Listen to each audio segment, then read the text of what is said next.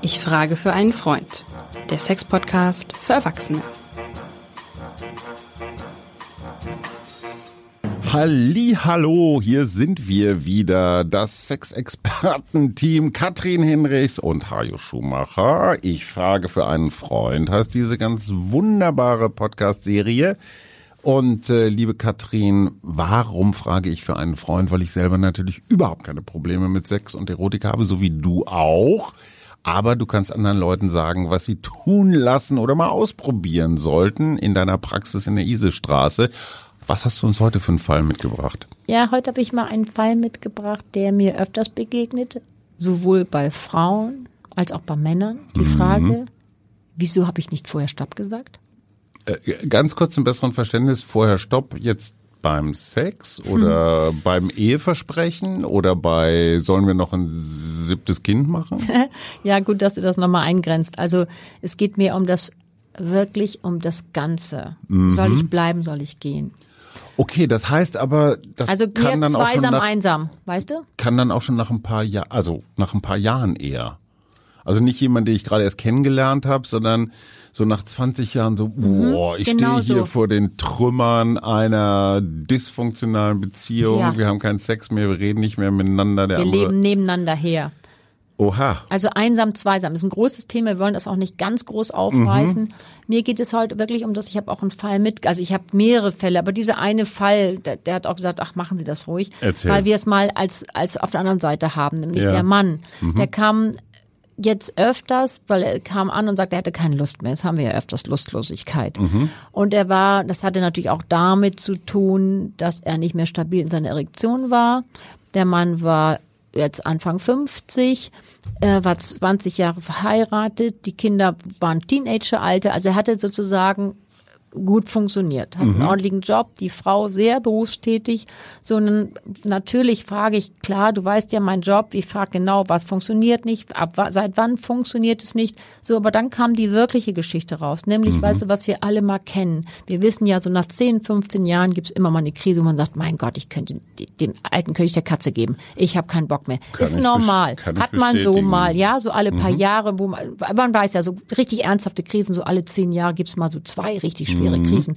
So, aber dieser Mann sitzt vor mir, nachdem wir das alles erörtert hatten, was er vielleicht verändern kann. Und da habe ich irgendwann gedacht, stopp. Mhm. Das weht mich, ich sag das auch so, mhm. mich weht hier was anderes an. Was denn? Habe ich gesagt, Herr, so und so.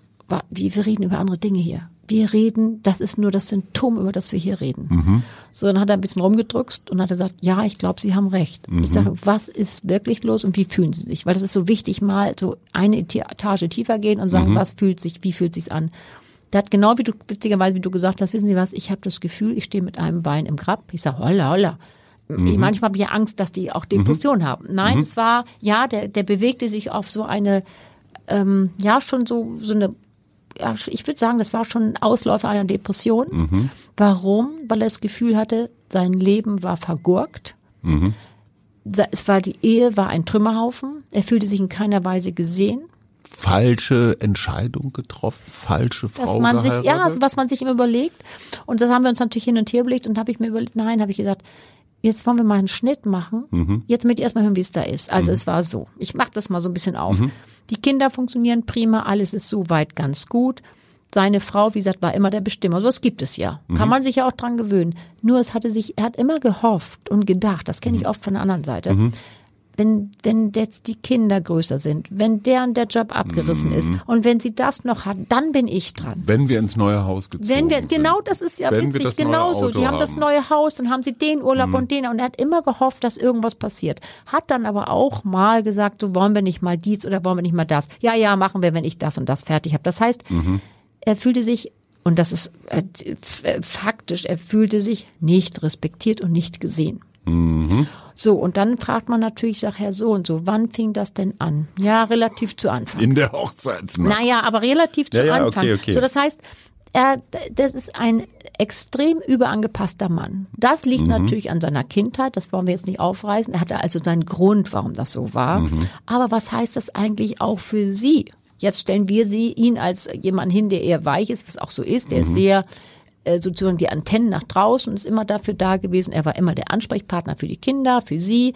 Und auch sexuell hat er immer gedacht, ich muss performen, ich muss dafür sorgen, mhm. dass sie eine, Erekt also eine Erregung hat und ich bin für ihren Orgasmus zuständig. Das heißt, allein das, diese Sexualität, wenn du dir das so anhörst und, und genau nachdenkst, was bedeutet das, Hajo?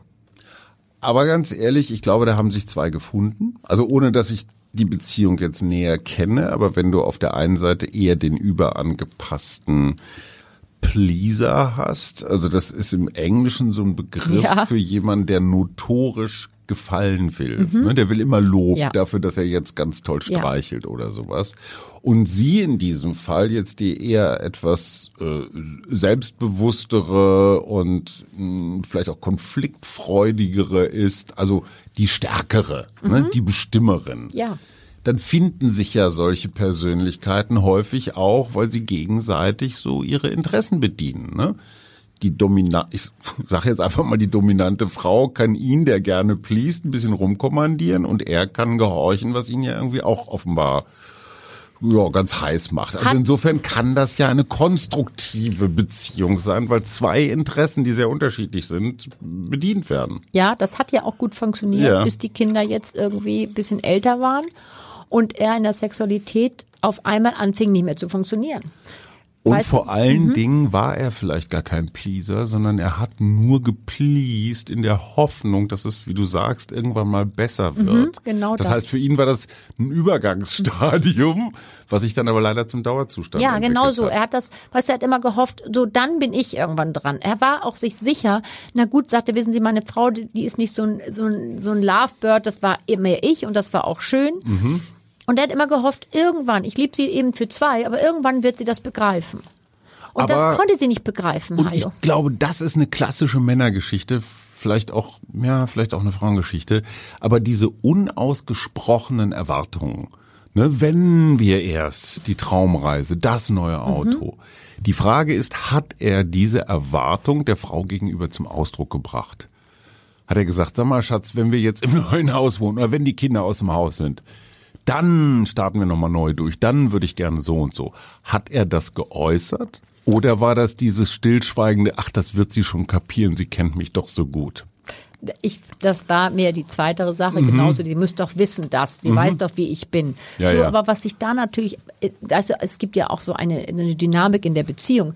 Was sich da entwickelt hat, war natürlich, dass ihre Sachen wirklich wichtiger waren. Mhm. Und er hat sich dann immer angepasst. War also, wir reden, das ist mir wichtig heute, wir reden über seine Anteile. Mhm. Auch zu denken, Menschenskind, was hätte er denn wirklich mal machen können? Und ist das was kann man ihr nicht übel nehmen? Weißt du, dann hat das mit der Sexualität nicht geklappt. Dann wollte sie ja. gerne mal was anderes machen. Ja. Aber er war eben so unter Druck und Stress, mhm. dass es eben, wie gesagt, äh, äh, ging gar nichts mehr. Der ja. tote Praktikant war unterwegs.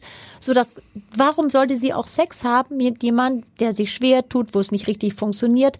Weißt du, kennst du noch unser Prinzip, das Bambi-Prinzip? Weißt du, wie so ein angeschossenes Bambi genau. aus dem genau. Wald rauskommt? Das war das. Das heißt, und da kommt ja erschwerend noch hinzu, dann hast du natürlich keinen Sex, weil es nicht funktioniert. Dann mhm. willst du den vielleicht jetzt auch nicht noch in eine größere Bredouille mhm. bringen. Und was dann ist so, ähm, die hat natürlich, wenn sie nach Hause kam, er saß da so und guckte dann natürlich auch schon arm, weil er sagte, oh Gott, Bambi? wenn es wieder, ja, so ein bisschen angeschossenes Bambi, was macht es mit dir? Mhm. Da gehst du ja eher dahin, dann gehst du zum Yoga-Club, dann gehst du mit denen ja, und den Freunden weg, weil du keine Lust hast, du möchtest natürlich auch nicht jemanden traurig machen, dann bist du dafür anverantwortlich und das hatte sich so eingependelt. Man kann ihr das ja gar nicht vorwerfen und ich will ihnen jetzt auch nicht so, weißt du, so, ich, ich nein, will nein, sagen, diese, die diese, Opfergeschichte Nein, das wollen wir einfach. gar nicht, das ist zu einfach. Aber trotzdem, du jetzt mal vom therapeutischen Standpunkt mhm. Aus, wäre es nicht angeraten, die Perspektive der Frau auch nochmal zu hören. Unbedingt. Weil ich glaube, seine Schilderung ist nur eine Perspektive. Und das, mhm. was du sagst, ja, sie kommt nach Hause und sieht ihn da irgendwie auf dem Sofa sitzen wie so ein Häufchen Elend äh, und sagt, ja, dann gehe ich doch lieber Sport, zum Sport, da ist mehr los. Also sie muss ihn doch irgendwie als so eine, naja, Pflaume, als so eine Ja, naja, sie hat ihn nicht mehr respektiert, sie so, hat von genau. Anfang an keinen großen Respekt gehabt. Und er aus seiner Situation heraus hat ja immer gedacht, irgendwann bin ich dran. Er ist aber nie dran, weil er natürlich, jetzt muss man es auch mal sagen, das ist ja das, was ich jetzt tue. Jetzt fragt man sich, was ist jetzt hier der Lösungsansatz und genau. was macht denn Frau Hinrichs mit dem rum? Außer, dass ihm erstmal ein bisschen Raum gibt, dass er da reden kann. Ich habe auch einen Termin mit der Frau demnächst. Mhm. Weißt du, man muss ganz klar ihn stärken. Aber und das hab wie ich machst gemacht. du das? Ja, genau. Was heißt, weißt du, wenn jemand so überangepasst ist, immer die Antennen nach draußen hat, auch in der Sexualität, dann hat dieser Mensch total den Zugang zu sich selber verloren und weiß nicht, was er möchte. Also außer, dass er immer irgendwie geliebt werden will, was da nicht so passiert. Klar. Und er möchte gerne äh, gesehen werden. Habe ich verstanden. Aber Mhm. was wir als erstes machen und was ich als erstes mit denen mache, ich stärke dieses Ich. Das heißt, Mhm. was ist das, was er kann? Was ist, was er möchte? Das weiß er schon gar nicht mehr. Er weiß nicht, was er eigentlich wirklich will. Und das finde ich eine ganz spannende Herausforderung, weil dieses ich weiß eigentlich gar nicht, was meine Bedürfnisse sind. Ich weiß vielleicht auch gar nicht, was ich besonders gut kann oder wofür ich gemocht werde oder so. Frag mich, also ich bin Ja. jetzt das Opfer. Was machst du mit mir? Nein, nein, also ich frage schon genau und ich bin dann, es ist wirklich ganz kleinschrittig. Was hat er gerne gemacht? Was hat er früher gerne gemacht? Wo kam und wo, wo hat er Spaß gehabt? Und das ist ganz süß. Ich sehe das an den Augen, ich sehe, wie der sich anders hinsetzt, wenn die erzählen, was sie gern gemacht haben. Ich habe so einen Fall gehabt über Jahre.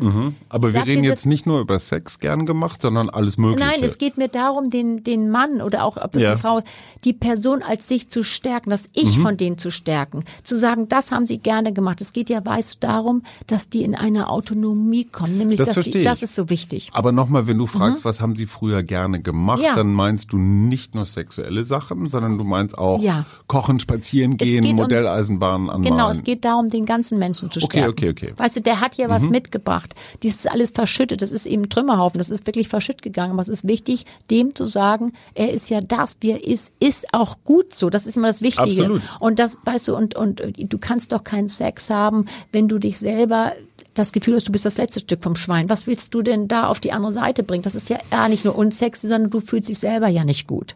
Und man muss an diesem Fall äh, auch mal sagen, das habe ich ja auch bei den Damen, die so sich so fühlen, die wollen alles machen. Die wollen der perfekte Partner sein, die wollen einen guten Job machen, alles. Und verabschiede dich von dem Gedanken, dass du für alles zuständig bist.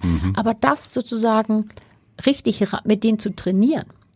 Und ich habe einen so einen wunderbaren Fall, den habe ich, glaube ich, vier Jahre, den Herrn, immer mal wieder größere, kleine Abstände. Ich sag dir, das ist mein absolutes Masterpiece. Ja. Der war wirklich so klein. Lieblingsschüler, Ja, so. Musterschüler. Ja, wirklich. Der hat sich so emanzipiert. Der hat Mhm. den Job jetzt irgendwie so langsam abgewickelt. Es war klar, hat ein Hobby entwickelt, Mhm. wo der so Spaß hat. Der kommt da rein, der ist aufgeblüht. Für Mhm. die Frauen natürlich irgendwie blöd. Stopp, halt, was ist denn da jetzt los? Na ja, gut. Aber jetzt sie hat sie die Möglichkeit, entweder sie macht mit, sie ist Teil der Lösung oder sie Mhm. ist Teil des Problems. Im Moment fürchte ich, sie ist Teil des Problems. Aber er hat sich so emanzipiert, er lässt sich das nicht mehr bieten. Aber nicht, weil er zu Hause aufgetrumpft hat, sondern hat liebevoll gesagt, du, das und das mache ich. Er hat vom ersten hat er angefangen zu reden, da hat sie schon gesagt, ja, ja, falls Mhm. ja, nö. So. Und dann hat er angefangen zu handeln. Aber spannende Frage. Mhm. Ähm, du redest also auch über Hobbys, über Sachen, die so Freude machen oder Ja, so. ja. Ist es so, wenn ich jetzt feststelle, ach man, früher habe ich so gerne Zinnsoldaten bemalt, das habe ich dann irgendwann eingestellt und ich fange jetzt wieder an, dieses Hobby zu reaktivieren und es macht mir auch Freude. Kommt dann automatisch die Freude an anderen Dingen auch mit? Also wenn ich dann wieder so vor meinen Zinnsoldaten sitze, äh, stellt sich dann auch mal wieder eine Erektion Ja, ein. das ist gut, dass du sagst. Nein, ja, das kann ja sein. Wichtig ist erstmal, dass er Zeit für sich nimmt Mhm. und erstmal wieder Gefallen findet, auch autonom allein mit sich zu sein. Das finde ich Mhm. schon so wichtig. Und nicht immer nur in der Halten, in, der, in so einer Warteposition, in einer Warteschleife. Was kann ich jetzt tun? Was wird sie freuen? Hm. Ich würde erstmal anfangen, das ist das, was wir immer machen, Hajo. Ich frage dann so Dinge wie, was hat Ihnen früher Spaß gemacht? Ja. Mhm. Und warum? Weil wir, ich, wir haben ja immer noch das Thema Lustlosigkeit, Erektionsproblematik, Mhm. Lustlosigkeit. Weißt du, warum ich möchte ihn ähm, da oder sie, wer auch da sitzt, hinkriegen zu dem Gefühl, was ihr Freude macht. Und da Ja. frage ich nach den Gefühlen ab. Und wenn sie sagt, ich habe ganz viel Spaß beim Tanzen, er Mhm. sagt, ich bin gerne guter Tänzer gewesen, früher. Dann ist erst die Frage, warum macht es nicht mehr? Ja. Und dann ist die Frage, was macht es mit ihrem Gehirn? Was hat es gemacht? Eine Mhm. Freude. Was ist, was löst eine Freude aus? Er sagt, ich habe da so viel Spaß gehabt, wichtig, Mhm. und es hat mich so genossen. Diese beiden Faktoren sind dem total abhanden gekommen. Mhm. Und du kannst ja nicht denken, du hast einen geilen Sex auf Deutsch gesagt, wenn du weder Spaß noch Genuss hast und es funktioniert nicht mehr. Wie Und bei soll es? Tanzen würde ich dann auch noch sowas wie Körpergefühl, Ja, natürlich. Spielt ja auch nochmal eine Rolle. Ja, ne? klar, aber wenn du da wieder reinkommst, es geht um die Reaktivierung Absolut. dieses Gefühl und es vor allem um des Menschen. Wieder das Ich stärken. Das ist so wichtig. Und dann, wenn ich sage, diskutieren ist eins, handeln ist das andere. Es geht um die Verführung. Warum rufe ich nicht an? Pass mal auf. heute Abend um 18 Uhr habe ich einen Platz beim Italiener, komm doch da einfach mal mhm. hin. Mach doch mal wieder. Dann wird sie sagen, ups, was ist denn da los? Ja, was will der? Ja, aber weißt du, das ist doch eine aber, Möglichkeit. Aber, aber das finde ich die, die, die wahre Herausforderung. Also jetzt kommt mhm. in diesem Fall der Herr zu dir und ist halt so ein bisschen abgeluscht und mhm. du fängst dann an, ihn ja. so aufzubauen und ihn mhm. wieder in die Autonomie, in ja. die Selbstwirksamkeit Auch zu in die Solo-Sex, wieder Solo-Sex. Äh, fragen, wie es macht beim Pornografie, was macht er, können wir das verändern? Mhm. All diese Dinge, die er mit niemandem bespricht. Was macht die Person, in diesem Fall die Frau, die zu Hause sitzt und sich an diesen Luschi so gewöhnt hat, wenn der auf einmal deutlich breitschultriger und selbstbewusster daherkommt und sagt, pass mal auf, Hase, nächstes Wochenende ist Zinnsoldatenbörse in Bad Bebra, da will ich hin. Ähm, und sie sagt, nein, nix, du bleibst zu Hause und putzt die Fenster. Und, und so, also das ist ja für die Beziehung eine ganz neue Dynamik. Yes, yes. Und das ist aber die Chance. Das ist die einzige Chance. Ist Risiko, aber es ist die einzige Chance. Denn der kann ja nicht so weiterleben, außer es, oder sie ist dann weg. Ja. Weil sie hat natürlich auf so einen Schlupf zu Hause auf Dauer keinen Bock. Also ist doch der Fitnesslehrer oder der Kollege mhm. XY. Das ist seine Chance. Und die Chance kann man zusammen erarbeiten, Hajo. Aber du musst ihm dann auch klar machen, dass dieses Risiko besteht. Wenn er also als klar. der neue, der selbstbewusste, bewusstere Mensch in die Beziehung geht, besteht die Gefahr, dass die Partnerin sagt, sorry. So will ich dich nicht. Den, den will ich nicht. Ist mir ich zu anstrengend den geworden. Hauselfen, ja. der in der Schürze hier rumspringt. Dubby, wie bei ja, Harry genau, Potter. Wie bei Harry Potter, ja. an den muss ich immer denken mit seinen Socken. Ja. Okay, und wie würdest du die, kann man das in Zahlen ausdrücken? Wie hoch ist die Wahrscheinlichkeit, dass so eine Beziehung dann nochmal so ein zweiten, dritten, vierten Frühling erlebt? Und wie hoch ist die Gefahr, dass man sich trennt? Ja, also sag mal so, ich finde, das war ja kein Zusammenleben mehr, dieser mm. Fall. Und den haben wir öfters. Das war ja nebeneinander herleben, mm. nebeneinander hervegetieren, weil der, dieser, dieser Fall jetzt, der war so schlecht drauf, das war mm kein Leben mehr so. -hmm. Das heißt, die Chance, die da ist, kann ja nur genutzt werden, wenn er auf der anderen Seite auch sagt, ach Mensch, ja eigentlich ach komm, denn das Gehirn, das haben wir ja schon mhm. gelernt, das Gehirn möchte ja eigentlich immer eine dass es so bleibt. Mhm. Aber unser Gehirn, das vielleicht möchte ich das noch mal ganz kurz erklären, das ist auch eine Chance. Weißt du, ähm, wir sagen ja immer, wir sind bis im hohen Alter sind wir lernfähig. Mhm. Ja, und der der Professor Hüter, der ist ja so ein toller mhm. ähm, Neuropsychologe. Gerald Hüter. Ja, der ist groß, also großer Neurologe und mhm. Gehirnforscher. Der hat neulich was Wunderbares gesagt, deswegen möchte ich es hier mal wiederholen. Weißt du, wenn du ähm, im Alter denkst du mal, ach, jetzt ist es so, jetzt wird das zu Ende abgelebt. Mhm. Nein, du kannst, das Gehirn liebt ja auch Veränderung und das mhm. Gehirn verändert sich, wenn du Dinge tust mit Spaß und Freude und oder Hingabe ist das richtige Wort. Mhm. Lern Japanisch. Er hat, glaube ich, ein anderes Beispiel gehabt. Du gehst zur Volkshochschule und die Kumpel sagen, ja, du Alter, hast die nicht mehr alle. Und der mhm. sagt, na ja, ich mach's für meine grauen Zellen. Mhm. Dann passiert nicht viel, dann bist du im Gehirn im Routinegebiet. Du latschst dahin und machst mm, mm, mm, ja. so. Wenn du dich aber in eine junge, vielleicht eine Frau, Japanerin verliebt, die vielleicht 10, 15 Jahre jünger ist mhm. und auf einmal bist du gefordert und hast Spaß, mhm. dann ist das Gehirn anders gefordert. Das, das heißt, Bock. So, ja. dann ist dann ist die Chance, dass sich diese Synapsen bilden. Die sind dann da. Nicht, wenn du den Routinebetrieb machst. Die, weißt du, bei den Muskeln kannst du sagen, ich habe jeden Tag mache ich mhm. zehn Gewichte. Das, der Muskel ist ja nicht so schlau. Der macht das dann. Der wird härter davon. Das Gehirn lässt sich davon nicht über sozusagen mhm. nicht beeinträchtigen. Aber wenn du irgendwas mit Hingabe und Freude machst, mhm. dann hast du die Chance, dass du dich nochmal weiterentwickelst. Und das sind so Dinge, die ich auch wirklich mit denen bespreche. Ich nehme aus dieser Folge mit, wenn ich Japanisch lernen will, sollte ich mir eine ähm, deutlich. Äh, okay, ich glaube, das müssen wir noch mal genauer ja. besprechen. Das war Ihr Lieblingspodcast. Ich frage für einen Freund. Habe ich eigentlich schon erwähnt, dass wir aus den ganz vielen tollen Folgen, die wir gemacht haben, ein Buch zusammengebastelt haben. Das Sex ABC für Spaß in den besten Jahren, liebe Katrin wir beide, also du zumindest strahlst mich an von diesem Cover. Ich sehe so aus, als hätte ich 48 Stunden lang durchgearbeitet. Hm. Schon klar, ähm, du hältst ja so, ja, du, Mr., wir sagen nächstes Mal, hallo Hajo, Mr. Ten Times, ist doch auch klar, Hajo, oder? Willst du mich beleidigen, Ten Times? Ach so, entschuldige, okay. oh Gott, ja, entschuldige. Bis zum nächsten Mal. Tschüss, Katrin. Tschüss.